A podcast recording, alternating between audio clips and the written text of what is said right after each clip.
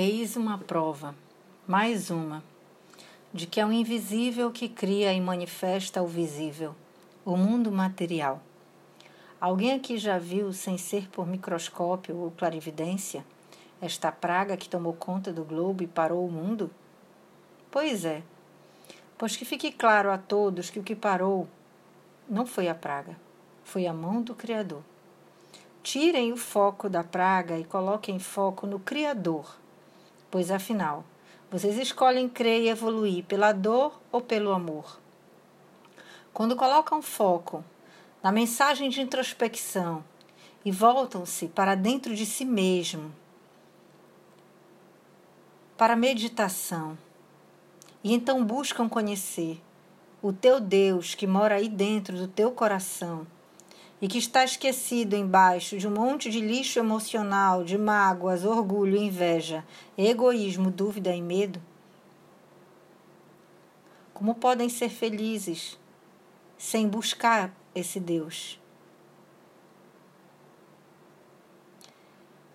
E saber quem realmente você é, quem realmente te criou e por que afinal você está aqui. É Chegou a hora de você descobrir, cair em si, que não está aqui apenas para trabalhar e pagar pela tua sobrevivência. É seu sentido de viver e estar aqui tem um propósito que vai muito além de tudo isso.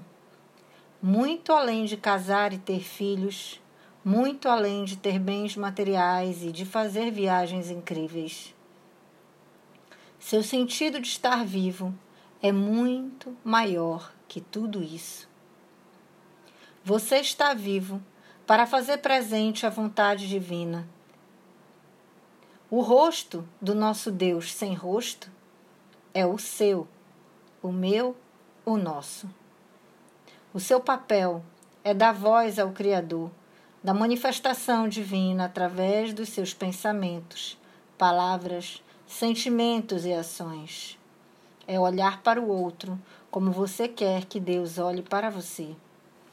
Vós são seres de luz, mas tem o livre-arbítrio de escolher outro caminho.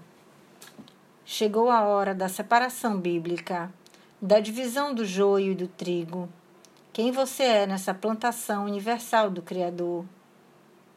Reflita sobre seus pensamentos, suas palavras, seus sentimentos e principalmente suas ações. Se observe, se analise, se perdoe e se corrija imediatamente. Faça diferente no aqui e agora. Esqueça o passado, ou pelo menos não lamente pelo que passou. Viva o presente com todo o seu coração e sua alma. Pense positivo, lute, ajude e, sobretudo, ame. Não se preocupe no que será de você.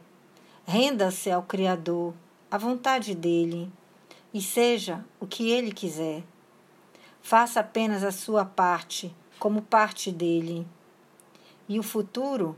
Ah, o futuro. O futuro é lindo, é perfeito, é pleno, próspero abundante, saudável e feliz. Ele só ainda não é desse mundo nessa forma de tempo linear que você conhece.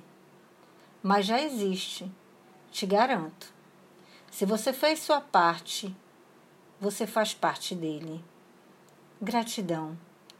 Eu sou vivo dentro do seu coração.